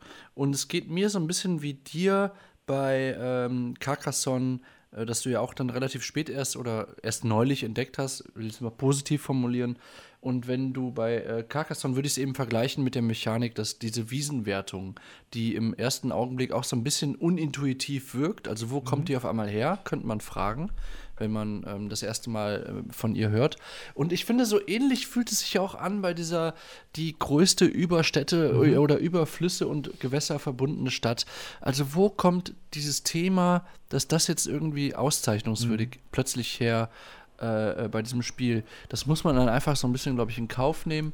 Ähm, ich finde aber tatsächlich, wenn es einen Kritikpunkt von mir gibt, dann gut, dass wir darüber reden. Ich finde diesen Swing, also diesen Punkteswing oder die, die Bedeutung dieser Spielewertung mit zwölf Punkten, die ist mir einfach eine Spur zu heavy. Mhm. Das verstehe ich. Also es kommt ja. eins zu eins von Terra Mystica, da gibt es die gleiche Wertung am Ende des Spiels, mhm. wer das größte zusammenhängende Gebiet hat. Und ähm, auch diese Erforschung oder Verbesserung von den eigenen Arbeitern. Man kann zum Beispiel Holzfäller und Bergbauer anstellen. Und wenn man die verbessert, bekommt man noch mehr Geld, Einkommen am Ende der Runde. Und ähm, ich glaube, es hat damit zu tun, dass man wahrscheinlich das Spiel sehr klein spielen kann. Man versteift sich auf so drei, vier Zentren, in denen man produziert. Und dass Leute, mhm. die eine andere Taktik verfolgen. Also es ist einfach eine andere Art der Taktik und eigentlich nicht etwas, was man so on top noch mitnimmt. Ich habe aber das Gefühl, dass es am Ende sich schon lohnt. Äh, also in der letzten Spielphase, in der fünften Spielrunde, habe ich mein Geld, meine Wirtschaft läuft, ich habe meine Aufträge erfüllt und jetzt baue ich einfach, ich baue meine Produktionsstätten eigentlich nur noch, um diesen Stadtbonus zu bekommen. Ja, und das Das fühlt sich halt leider an. unthematisch an. Das Weil, ist, genau, äh, es, es wird halt unthematisch auf der Seite, auf der einen Seite so, was die reine Spielthematik angeht. Und ich finde aber auch im Sinne von, ähm, naja, vergleich's doch mal mit, äh, mit Keyflower. Mhm. So, was machst du in der letzten Runde Keyflower? Du bist ja eigentlich äh, wirklich damit beschäftigt, nochmal das Optimum rauszuholen und zwar mit Hilfe der Engines, die du, mhm. die du gebaut hast. Und hier ist es dann wirklich so, okay, du schaust nur, dass du noch genug Geld hast, um Produktionsstätten zu bauen und zwar nur damit du ähm, möglichst viele große Siedlungen oder, oder viele mhm. verschiedene Siedlungen hast, die ähm, über, über Gewässer miteinander verbunden sind. Okay, ich äh, verstehe ich. Bei Keyflower hat es auch noch damit zu tun, dass man ja eigentlich die ersten, ich glaube, drei Jahreszeiten auf die letzte hinarbeitet. Also auch ja. erstmal ein anderes Spiel auf eine andere Art ja, aber total weißt, raffiniert. Was ich meine, genau, ne? genau. Also ich, ich fühle mich auch, äh, es, es fühlt sich anders an. Hier fühlt es sich so an, okay, ich versuche am Anfang eine bestehende Wirtschaft aufzubauen und dann wird expandiert. Und ich würde mal ganz vorsichtig sagen, wenn sich der Macher des Spiels, äh, Juma Al-Juju, pardon, wenn ich es falsch ausgesprochen habe, äh, vielleicht dabei gedacht hat, ja, aber genau das ist äh, Kapitalismus, der dort halt groß wurde. Du baust gar nicht mehr für deine eigenen Produkte, sondern du willst dann einfach nur noch wachsen. Ähm, ich bin mir nicht sicher, ob das der Beweggrund dafür war. Ich glaube einfach, mhm. dass es ähm, so ein Einschränken von einer bestimmten Taktik ist. Also wenn man sich klein aufstellt, ähm, und dass es einfach bei Terra Mystica sehr gut geklappt hat. Und ich, ich glaube, man muss das Spiel wirklich verstehen. Also, es gibt dieses Grundgerüst von Terra Mystica. Für mich immer noch eins meiner, ich glaube, Top 5 Spiele aller Zeiten. Wenigstens Top 10. Und das ist einfach so nicht nur solide, sondern so raffiniert und perfekt aufgebaut, austariert, ausbalanciert. Und man macht erstmal nichts damit falsch, wenn man sich sagt, mein Grundgerüst ist Terra Mystica. Ähm, aber ja, so dieser Kritikpunkt mit dem, okay, aber warum muss ich denn dann am Ende, nachdem ich jetzt meine coolen Bauernhöfe gemacht habe, warum darf ich nicht mit denen zu Ende spielen? Warum darf ich jetzt nicht meine Wirtschaft komplett auf 180 hochziehen und sagen, und jetzt wird geil Whisky, Milch, Käse, was auch immer produziert und dadurch kriege ich meine Bonussachen? Heißt also in diesem Fall, warum gibt es zum Beispiel keine Bonusregelung dafür, dass der, der am Ende den meisten Käse verkauft hat, der Käsekönig wird, beispielsweise? Mhm. Ähm, ja, wäre wär für mich auch so ein Kritikpunkt, der, das fühlt sich an wie Meckern auf hohem Niveau, auf jeden Fall. Ist aber so ein leichtes äh, Magengrummeln, wenn man sich denkt, so, ja, es ist so, so schön und so gut. Warum da nicht doch noch mal den, die Mechanik ein bisschen weiterentwickeln, was thematischeres einbauen? Ähm, ich verstehe es auf einer reinen Spielmechanik-Ebene, verstehe ich es total. Ich finde es für zwei Spieler zu swingy, zwölf Punkte dafür zu vergeben. Vielleicht hätte es mir gereicht, dass man sagt, man vergibt acht. Und das wäre vielleicht schon was.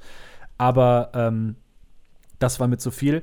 Eine Sache möchte ich aber doch sagen, und zwar die Spielmechanik, die sich so am meisten von Terra Mystica und anderen Eurogames absetzt und die Spielmechanik, die mich dazu bewogen hat, das Spiel überhaupt zu kaufen.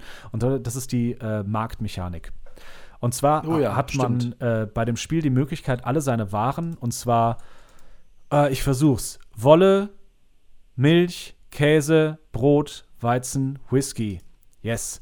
Äh, diese sechs Waren, also sechsmal unraffinierte Waren und äh, dreimal unraffinierte Waren und dreimal verarbeitete Waren, kann man verkaufen mit festgelegten Preisen. Und der Kniff hierbei ist, jedes Mal, wenn man eine Ware verkauft, wird sie billiger. Jedes Mal, wenn man sie ankauft, wird sie für alle Spieler teurer. Das heißt, man hat einen äh, veränderten Markt und man hat auch veränderte, also man hat eine richtige Ökonomie im Spiel. Und neben all den anderen Economic Games und Heavy Economic Games ist das wirklich ein Alleinstellungsmerkmal. Für mich übrigens wirklich der Kaufgrund gewesen und auch mein Empfehlungsgrund, äh, warum man das spielt. Neben all den anderen schönen Ideen, die es mitnimmt, ähm, unbedingt mal wenigstens ausprobieren sollte. Und mhm. ähm, was, was, wie hast du, wie hast du diesen Markt äh, wahrgenommen? Ähm, ich finde halt, äh, wir haben ja so ein bisschen Erfahrung in Wirtschaftsgames. Ähm, Chicago, City of Big Shoulders, äh, nur als ein Beispiel.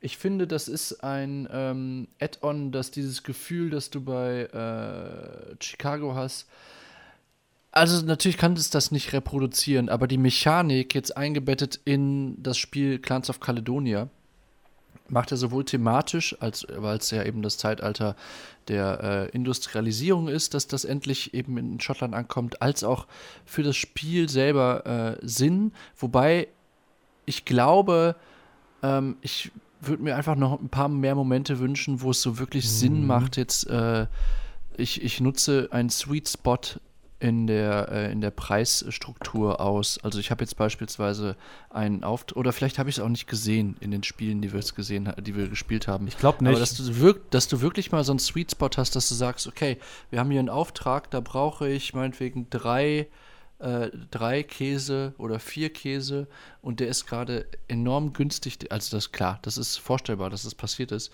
Und dann kannst du sagen, okay, ich mir den Auftrag, ich habe eigentlich gar keine Käserei, aber was ich machen kann, ist, ich kann für 30, 40 Prozent weniger als Normalpreis gerade Käse einkaufen, weil mein Konkurrent das gerade verkauft hat mhm. und das Angebot ist da. Und so kann ich schnell noch einen Auftrag mehr mitnehmen.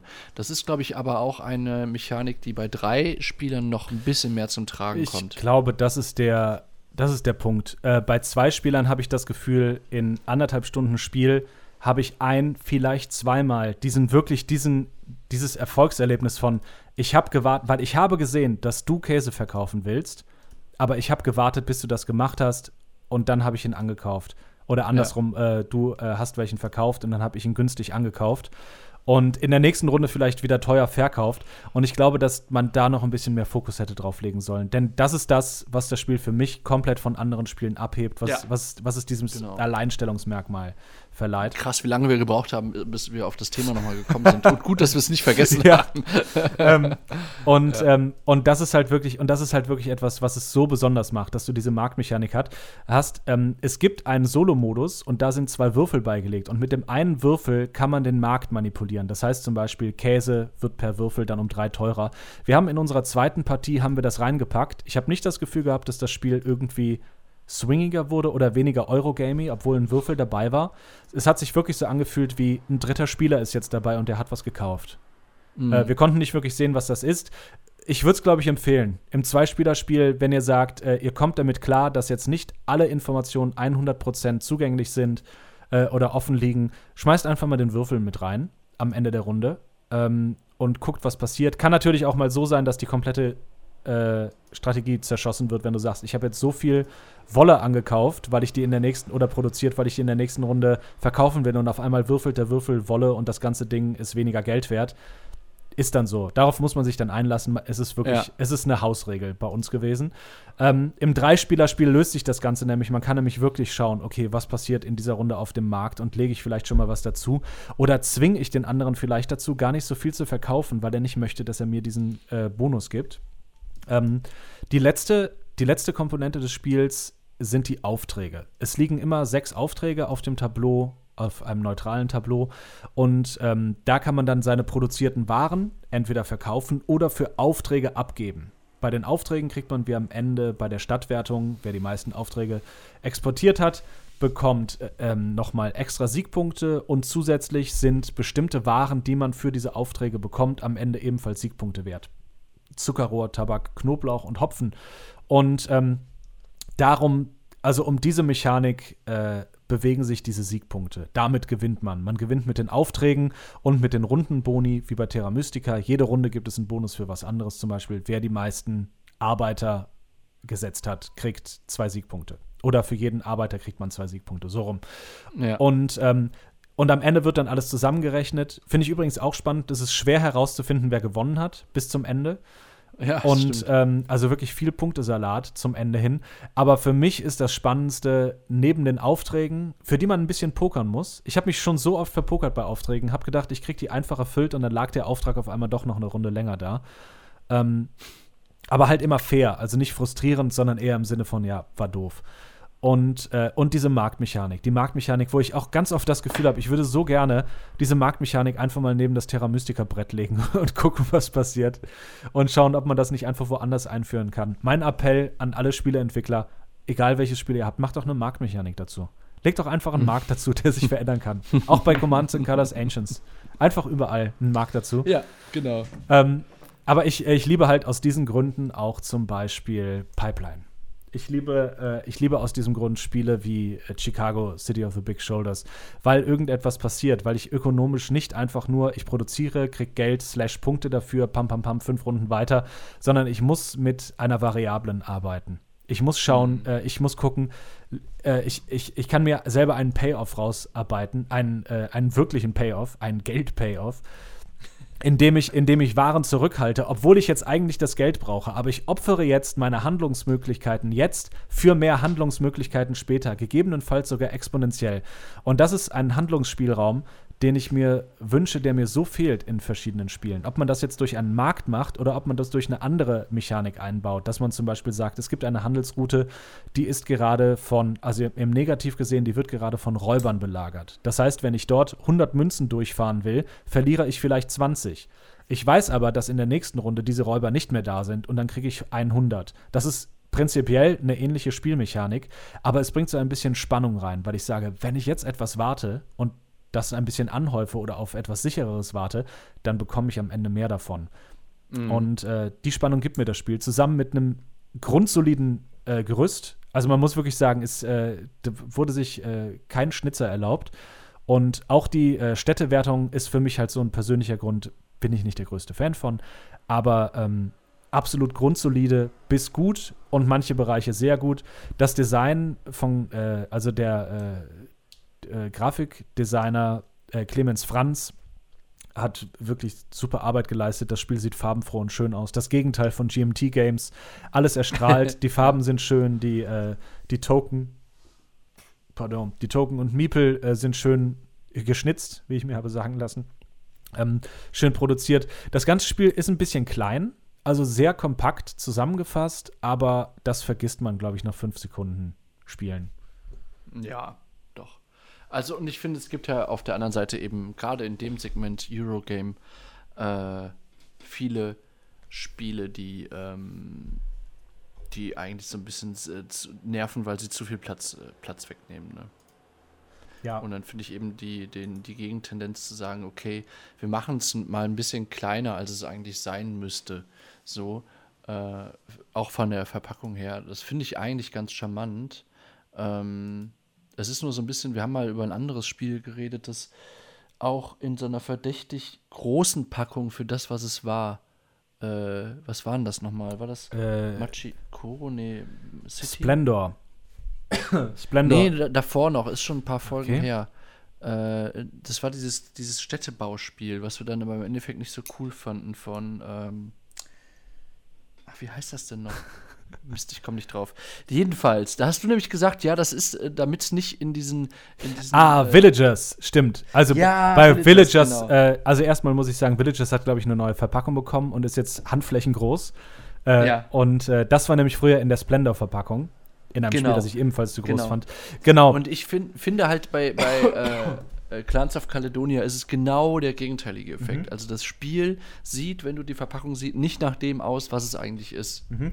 Das, das Design sieht zum Teil auch nicht so aus. Äh, das, das mhm. Es sieht fast zu freundlich aus.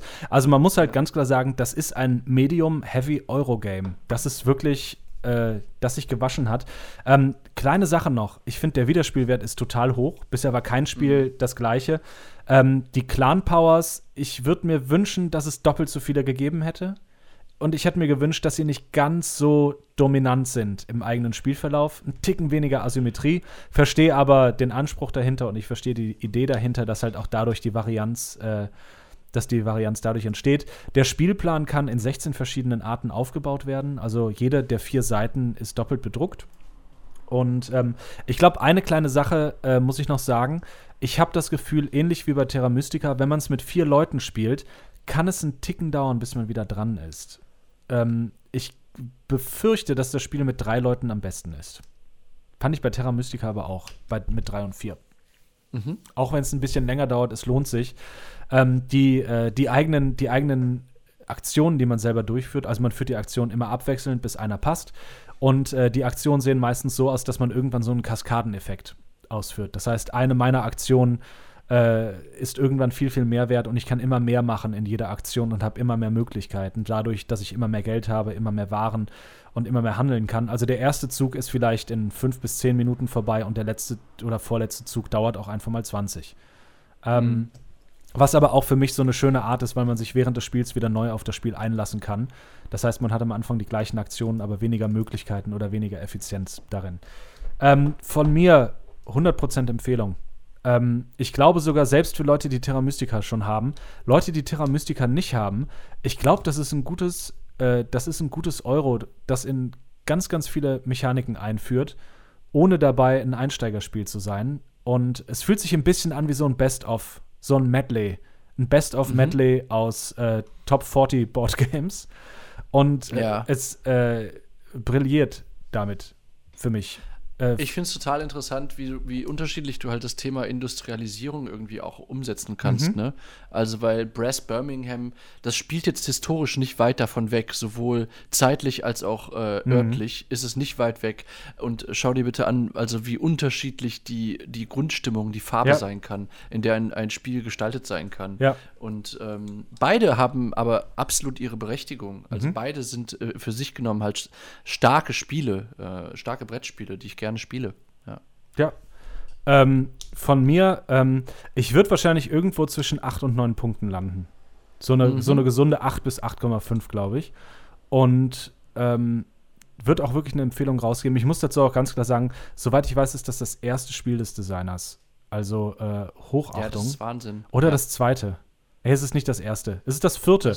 Aber äh, das ist das erste Big ist es das erste Big Game, das erste große, äh, schwere Euro-Game. Und das ist extrem beachtlich. Also wirklich äh, Hut ab vor Clans of Caledonia und seinem Designer. Ähm, von mir eine Empfehlung. Also er hat, er hat Pretty Ugly offenbar mit ver veröffentlicht, äh, 2013, Fette Ernte 2015, äh, Green Deal 2014. Green Deal habe ich auch schon mal irgendwo gesehen, mhm. tatsächlich. Und Clans of Caledonia ist aber das, tatsächlich das äh, mit Abstand bestbewerteteste. Genau. Und ein äh, Kickstarter-Spiel. Kickstarter-Spiel gewesen. Das heißt wirklich äh, alleine rausgebracht, ohne, äh, ohne einen großen Verlag dahinter. Wirklich sehr beachtlich. Ähm, ja. Das äh, fühlt sich auf jeden Fall so an, als äh, wäre da noch einiges, einiges in der artistischen Pipeline. Ja. Clans of Caledonia. So, wir sind in unserer Top 3 Mittelalterspiele angekommen. Mhm. Middle Ages. Mhm. Ihr hört 7580 Brettspiele FM. Das hier ist Spielsteine Scherben. Ja. So, äh, jetzt kommt die Top 3. Äh, jetzt kommt erstmal noch ein kleiner Song von Truckstop und dann hören wir uns gleich mit der, mit der Top 3 zurück. Wieder. Ähm, so, äh, ich glaube, ich springe direkt rein. Meine Honorable Mentions haue ich vor die 1. Äh, okay, interessant. Mhm. wollen wir deine. Ich habe ein bisschen Angst, dass Platzierungen bei mir wiederum in deinen Honorable Mentions sind. Und, ähm, Dann lass uns die doch ganz doch, ans Ende. Genau, das wäre mein Vorschlag. Sehr gut. Ähm, fang du doch mal an mit der 3 bei dir. Mhm. Also, ich habe äh, ja schon am Anfang gesagt, ich wollte mich mehr auf dieses äh, Thema, was fühlt sich an wie Mittelalter? Wo habe ich das ja. Mittelaltergefühl, optisch und mechanisch? Und im Beispiel Politik, Handel, Kriegsführung, ähnliches, die, die drei Elemente des Hip-Hop. Und mhm. ähm, wo finde ich, wo ich das wieder? Und deswegen bin ich vielleicht gar nicht so im Fantastischen gelandet. Es gibt irgendwie, es gibt ein paar Spiele, die, glaube ich, Mittelalter ganz gut vermitteln. Auch ein Herr der Ringe hat natürlich mittelalterliche Aspekte und Game of Thrones ebenfalls. Dadurch, dass Game of Thrones recht wenig fantastisch ist. Ähm, mein drittes Spiel ist eins, das wir schon einmal in diesem Podcast hatten, und zwar Troyes das wunderbare mhm. äh, Würfel- und Produktionsspiel aus äh, französischen Landen. Troyes, man äh, hat seine Würfelarbeiter und muss diese äh, ausbilden oder auf verschiedene Karten legen. Äh, jedes Mal anders, jedes Mal abgefahren. Fühlt sich an wie kein anderes Spiel, das ich hier gespielt habe. Und äh, von mir absolutes Mittelalter-Feeling. Sowohl durch das Design, durch diese Kupfer, durch diese, ähm, durch diese Holzschnitt-Optik bis hin zu den Farben bis hin zu dieser thematischen Umsetzung der abstrakten Funktionen der einzelnen Würfel slash Arbeiter. Troa. Okay. Spannende Platzierung für, äh, bei der 3 bei dir. Mhm. Ähm, bei mir ist es so, ich habe auch geschaut, was fühlt sich, was ist so genuin Mittelalter? Also und äh, was hat sich vor allem beim Spielen für mich so angefühlt? Zumal das Mittelalter für mich halt auch so irgendwie immer eine, eine, eine, Zeit war, die mich besonders interessiert hat. Jetzt nicht nur in Brettspielzusammenhängen, sondern auch irgendwie im Studium oder wenn es um Literatur geht oder whatever. Mhm. Äh, irgendwie eine spannende Zeit. Und äh, ein Spiel, das für mich so dieses Feeling auch stark eingefangen hat, obwohl es wahrscheinlich gar nicht so als Mittelalterspiel wahrgenommen wird, ist aber äh, eines, das wir auch schon mal kurz hier besprochen haben, und zwar Hastings 1066. Mhm. Das ist ja das äh, hilf mir ruhig, wenn ich es nochmal falsch sage, das Schotten-Totten-Prinzip mhm. mit den drei ähm, Schlachtflanken, äh, also Mitte und links und rechts. Und das haben wir auch hier in dem Spiel, das in erster Linie ein Kartenspiel ist, ähm, das äh, eben auch über eine Story funktioniert. Also es werden verschiedene ähm, sozusagen Kont Kontrollpunkte innerhalb der Story äh, abgelaufen, ähm, bis es dann am Ende äh, für beide Armeen äh, äh, in Hastings zur Endschlacht kommt, sage ich mal. Und was mir besonders gut gefällt, ist zum einen halt ähm, die äh, Umsetzung von mittelalterlicher Schlacht in dem, in dem Spiel.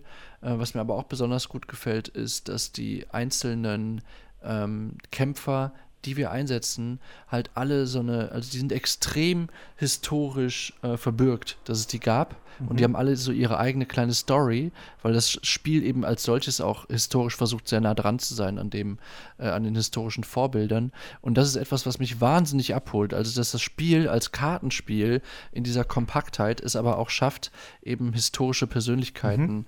abzubilden, äh, auch was die, was die Geschichte äh, äh dieser, dieser unterschiedlichen ähm, Armeen angeht, das wirklich abzubilden und zu erzählen in so einer Kompaktheit, äh, das, das gefällt mir einfach wahnsinnig gut. Und deswegen, ich habe lange überlegt, aber für mich ist es dann in, in dem Middle Ages äh, Ranking, Mittelalter-Ranking Platz 3. Hastings ja, 1066. Das Spiel schreit Mittelalter. Habe ich auch auf meiner, um, äh, um dem Bachmann-Preis gerecht zu werden, auf meiner Shortlist gehabt.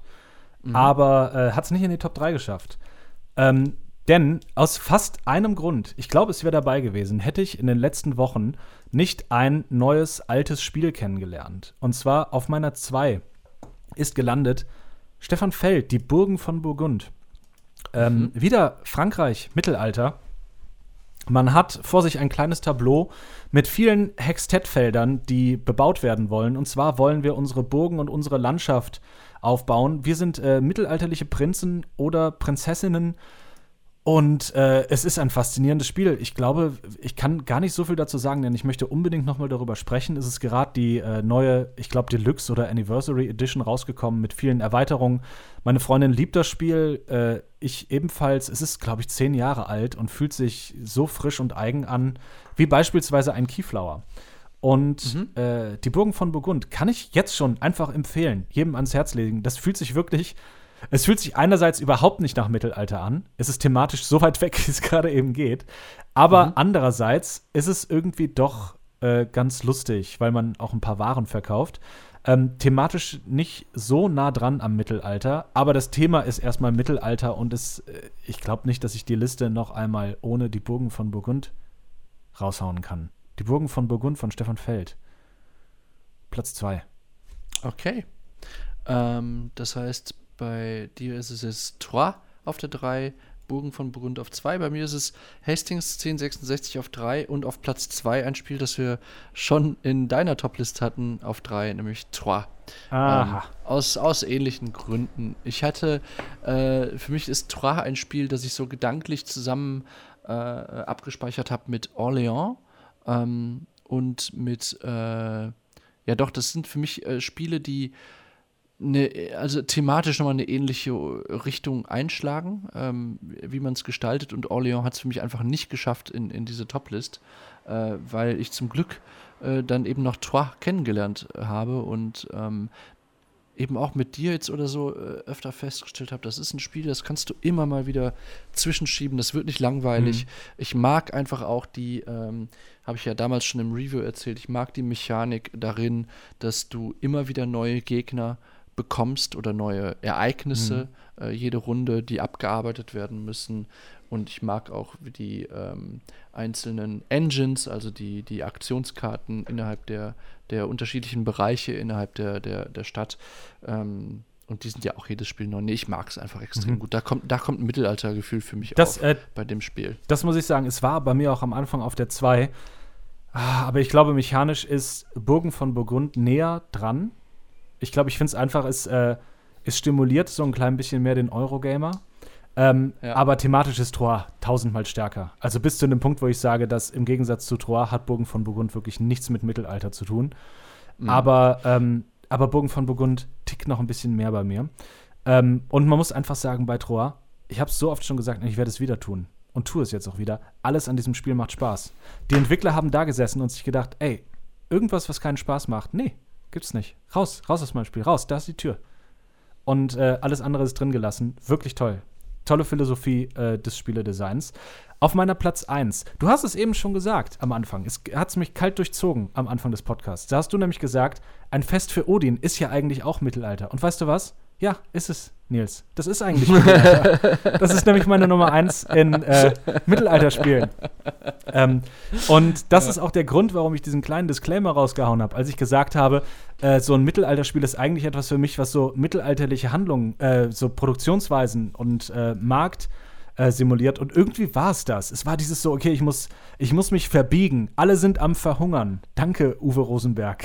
Wir verhungern wieder äh, gemeinsam am, äh, am Tisch, wenn wir deine Spiele spielen. Wir, äh, wir haben ein Spiel, bei dem am Anfang, du hast einen Wikinger-Clan, der immer größer wird und du musst gucken, dass du irgendwie, ja, und dann willst du auch Wahl fangen und dann willst du jagen gehen und dann willst du deine Häuser bauen und dann willst du deine Ware noch irgendwie unterbringen und irgendwie klickt das alles miteinander und ich würde es jederzeit spielen. Du kannst mich nachts um vier aufwecken und sagen, Maschu, hast du Bock auf äh, ein Fest für Odin? Und dann würde ich sagen, was machst du in meiner Wohnung? Und ja. Und, äh, und, und das, das, das und nichts anderes. Das ist äh, für mich ja. im Allgemeinen so ein Top-5-Spiel of all times. Und es nimmt für mich halt dieses Mittelalter mit, auch wenn das Wikinger-Thema rein streng genommen gar nicht das ist, was einem zuerst einfällt, wenn man Mittelalter hört. Da hört man halt erst Burgen und Ritter und ähnliches. Aber mhm. es ist halt irgendwie doch auch noch frühes Mittelalter an der Stelle. Und ein Fest für Odin. Immer wieder zu empfehlen. Lasst alles nice. stehen und liegen und kauft euch das Ding. Oder wenn ihr es am Wochenende hört, klaut es. Ganz einfach. So, ähm, so gut. Sehr gut. Fest für Odin. Ja, ich, ähm, ich hätte es auch fast mit reingenommen. Ich habe aber so den Mittelalterbegriff für mich so ein bisschen noch enger, enger gefasst. Und ich habe ja jetzt schon zwei, äh, zwei Spiele, die äh, genannt, die äh, in meiner Top 3, die thematisch sehr, sehr gut das Mittelalter abbilden. Und das erste, der beim Platz 1 ist vielleicht thematisch bisschen, ein bisschen schwächer, aber dafür ist es ein Spiel, das ich unendlich oft in meinem Leben gespielt habe. Und es ist natürlich äh, Carcassonne. Mhm. Na klar, auch ein Mittelalterspiel ähm, dass natürlich der Vergleich wäre auch unfair zu sagen, bitte Carcassonne, 20 Jahre altes Spiel, bitte erreicht doch mal die Tiefe von Troyes oder Orléans oder Hastings 1066. Ist ja gar nicht möglich, aber trotzdem ist es halt ein Spiel, das ähm, sozusagen prototypisch steht für den Umgang mit Mittelalter in, in Brettspielen oder hier in dem Fall mit, für, mit Legespielen. Und ich finde, es muss ja auch nicht immer so diese, diese tiefen Auseinandersetzungen mit dem, mit der, mit dem äh, Zeitalter des Mittelalters sein, sondern es reicht ja auch sozusagen, dass es diese Farbe hat. Mhm. Und es ist einfach, äh, Carcassonne ist ein Spiel, das, obwohl es gar nicht so sehr eine große Rolle spielt, aber die Visualität ist halt so eine prototypische Mittelalter-Visualität ich glaube, das ist in modernen total wichtiger Punkt. Denn ich glaube, ja. eine Sache, die für ein Mittel, also die ein Mittelalterspiel haben muss, ist, nehmen wir jetzt mal an, du sitzt äh, auf einer Parkbank oder auf dem Boden irgendwo und spielst mit jemandem Carcassonne. 99% aller Leute, die vorbeigehen, sagen, cool, die spielen Mittelalter. Also die sagen nicht cool, aber die sagen, die spielen Mittelalterspiel. Eklig, die spielen Mittelalter. äh, genau, die Nerds. Gehen Sie bitte von der Straße runter. Ähm, ja ich glaube wirklich, dass, das ist das allererste und ich glaube, das qualifiziert ja so für ein Mittelalterspiel. Äh, deswegen hatte ich auch meine Schwierigkeiten bei äh, Fest für Odin. Deswegen meine ich so, es muss halt so thematisch ideell äh, passt es für mich da rein. Aber ähm, na klar, Carcassonne ist eins und vielleicht sogar das Mittelalterspiel erstmal. Es ist ein mhm. klassisches mhm. äh, Mittelalterspiel. Ich hau jetzt mal schnell meine Honorable Mentions rein. Und gut, dass du mhm. gesagt hast, dass die nach Platz 1 kommen sollen. Und da, in dem Moment wusste ich nämlich, dass du Carcassonne auf der 1 hast. Meine Honorable Mentions sind nämlich auf jeden Fall erstmal Carcassonne. Ich spiele ja. das mittlerweile auch mit meiner Freundin und zwar sehr gern. Und das, obwohl es so sehr konfrontativ herüberkommt. Und, und warum ist es nicht auf der Top 3 bei dir? Ähm, ich glaube, weil ich eher Heavy Games drin haben wollte. Deswegen. Mhm. Ähm, ich glaube. Oh, nee, ich glaube, ich kann sogar ganz klar sagen, ich, äh, es ist vielleicht irgendwo auf der 4 oder der 5. Also wirklich deswegen Honorable Mention. Es wäre auf der 4 oder 5 gelandet. Mhm. Ähm, okay bei mir danach noch Paladine des Westfrankenreichs, ein etwas neueres Spiel. Für mich persönlich eigentlich ein Orléans-Killer, weil tickt bei mir ähnliche Boxen und äh, stim stimuliert auch ähnliche Gehirnwindungen wie Orléans, nur dass es 15 Minuten weniger dauert. Und, ähm, und einfach hervorragend aussieht. Oh, würden nur mehr Spiele aussehen wie Paladine des Westfrankenreichs. Mm, mm. Sieht das gut aus. Also es ist wirklich, es ist ein, aber es fühlt sich auch so toll an. Also so Bretter, die äh, in beide Richtungen klappbar sind und mh, mm, ah, toll. Und das letzte ist, obwohl ich einfach mittlerweile, ich glaube, ich habe es einfach tot gespielt, Orléans holt nicht mehr so viel für mich mit, aber das ist auch eins, wo man einfach, dieses Spiel schreit Mittelalter. Mm. Und äh, irgendwie ist es noch nett, aber wenn es irgendeine Möglichkeit gäbe, das Spiel um 30 Minuten zu verkürzen, uh, es wäre wieder in meiner Top 10 aber bei anderthalb Stunden Spielzeit und die letzten 20 Minuten sitze ich eigentlich nur noch rum und versuche irgendwo Punkte mit reinzunehmen und mein riesiges, äh, mein riesiges Gefolgesäckel leer zu machen. Mm, Ich glaube, da gibt es einfach bessere Alternativen für das Zeig- Zeitsegment. Und ähm, deswegen, Orléans ist leider raus aus der Top 5 Top-Mittelalterspiele, aber meine Honorable Mentions sind Paladine und Orlop, äh, Carcassonne. Sehr, sehr gut. Schönes, schönes Top 3 Special. Mhm. Ähm, Finde ich gut. Ja, äh, äh, was haben wir denn noch vielleicht, was wir jetzt so zum Abschluss noch als schönen, freudigen Ausblick äh, mitgeben könnten? Gibt es denn aktuell was, worauf du dich sehr freust in Äh, der Welt der Brettspiele? Also ich persönlich freue mich sehr darauf, diese Solospiele noch ein paar Mal auszuprobieren. Ähm, außerdem möchte ich auch noch ein bisschen Burgen von Burgund spielen. Und ich glaube, Ja. wir beide müssen das auch mal ausprobieren. Und äh, ich glaube, das war's. Ich glaube, ich bin ganz gut beschäftigt damit. Diese Victory Point Games dauern zwei bis drei Stunden. also es ist gut zu tun damit. Okay. Ja, bei mir ist es, ähm, ich habe ja äh, aktuell Caverna hier von dir und da Mhm. freue ich mich drauf. Ich muss Caverna spielen, aber ähm, bin noch nicht dazu gekommen, weil ich vorher noch Discover spielen musste und mit dir Ancients und ähm, Gloomhaven und so weiter und so fort. Und dann die, sind die zwei Wochen auch schon wieder rum. es ist nicht easy für einen Brettspieler da draußen. Es ist eine harte Welt. nicht- Harte, harte Welt für uns, genau. Nein, aber da freue ich mich drauf. Hey, genau. es ist ein harter Job, aber einer muss ihn machen. Sag ich immer. einer muss ihn machen. Spaß macht es nicht mehr, aber Ja, einer muss ihn machen. Sag ich immer, wenn meine, wenn mein echter äh, Chef mich fragt, warum ich wieder nicht zur Arbeit gekommen bin. Naja, Hey. wegen meinem Brettspiel-Podcast, Hey, Herr hey, Boss. Hey, Sorry. sorry, sorry, Mr. Bossman. Es ist ein harter Job, einer, einer muss ihn machen. So. Ja. Äh, mit dieser äh, gegebenenfalls äh, kündigungswürdigen Aussage möchte ich mich aus dem äh, Podcast möchte ich mich aus dem Podcast äh, verabschieden. Äh, das war eine sehr schöne Folge. Ich freue mich auf das nächste Mal in zwei Wochen, wenn es wieder heißt äh, FM 5880 Podcast Ra äh, Boardgame Radio sagt Hallo. Gut, Board Game Radio Presents Spielsteinscherben. alles Gute für uns. Also, ciao da draußen. Habt noch einen schönen Tag. Bis bald. Ciao.